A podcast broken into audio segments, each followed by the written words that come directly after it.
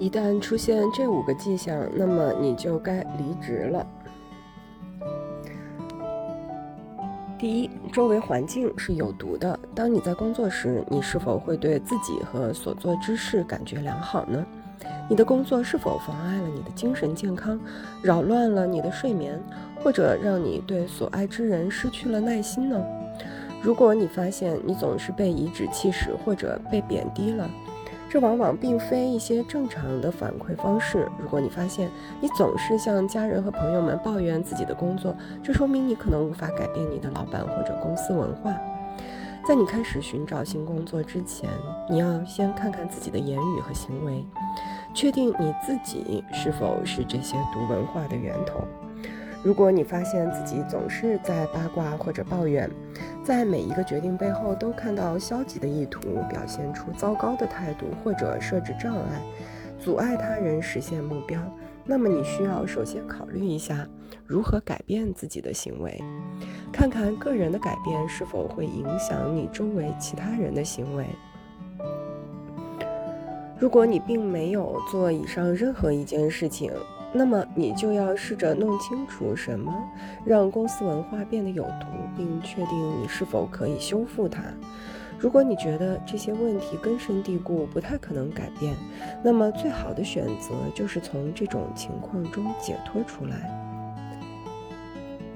第二，你的价值观被侵犯了。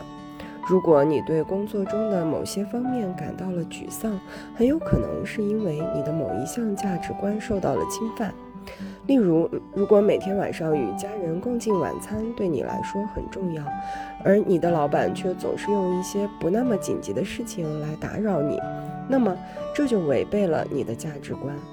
为了了解你的价值观是否被侵犯，最好的方法是首先识别和定义自己的价值观。比如，也许对你来说，解决复杂问题的能力或管理团队的能力很重要。在对每种价值进行定义之后，你就可以对它们进行分类。你可以给每一项价值从一到五打分，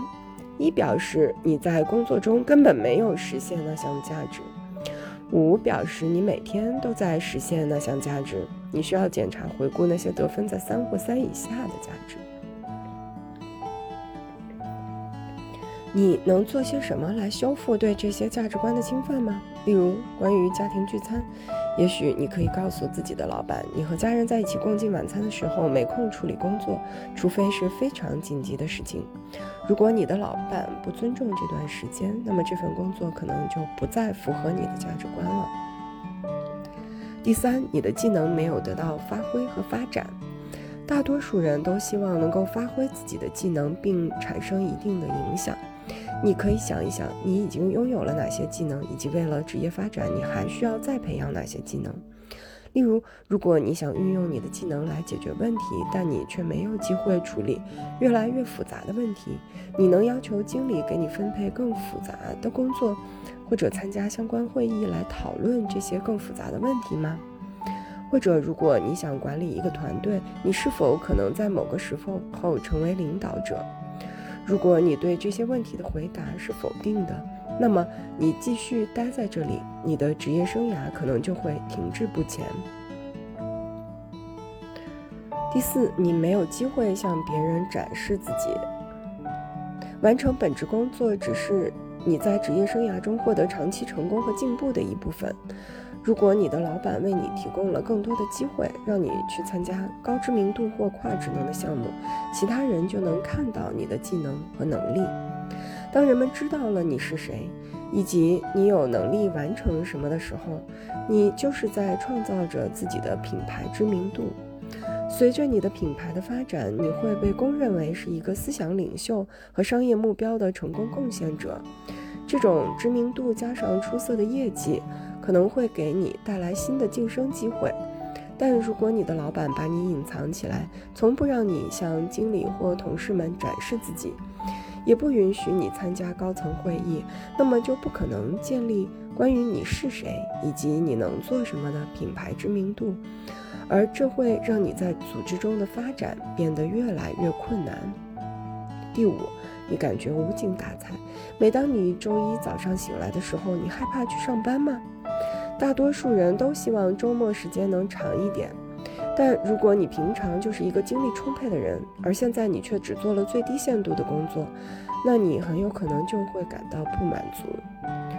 如果这份工作让你觉得枯燥乏味，或者在大多数时候你对这个角色的其他方面感到沮丧，那么这份工作可能就不再适合你了。如果你没有任何办法来重新激发自己的兴趣，比如主动接受一个有趣的新项目，或者找到一种方法来链接你已经在做的工作，那么一个更好的选择可能就是找一份新工作，它能够重新激发你对工作的兴趣。以上所有这些迹象都在表明一件事情：你对工作缺乏投入。这一点最终会表现出来，并且可能会危及你的职业生涯。一旦你意识到你每周要花四十个小时来处理不满的情绪，你就要知道，掌控自己的命运总比等着别人来决定你的命运要更好。你需要考虑一下自己可以采取什么措施来重新投入工作，或者找一份新工作是否会让你更有成就感。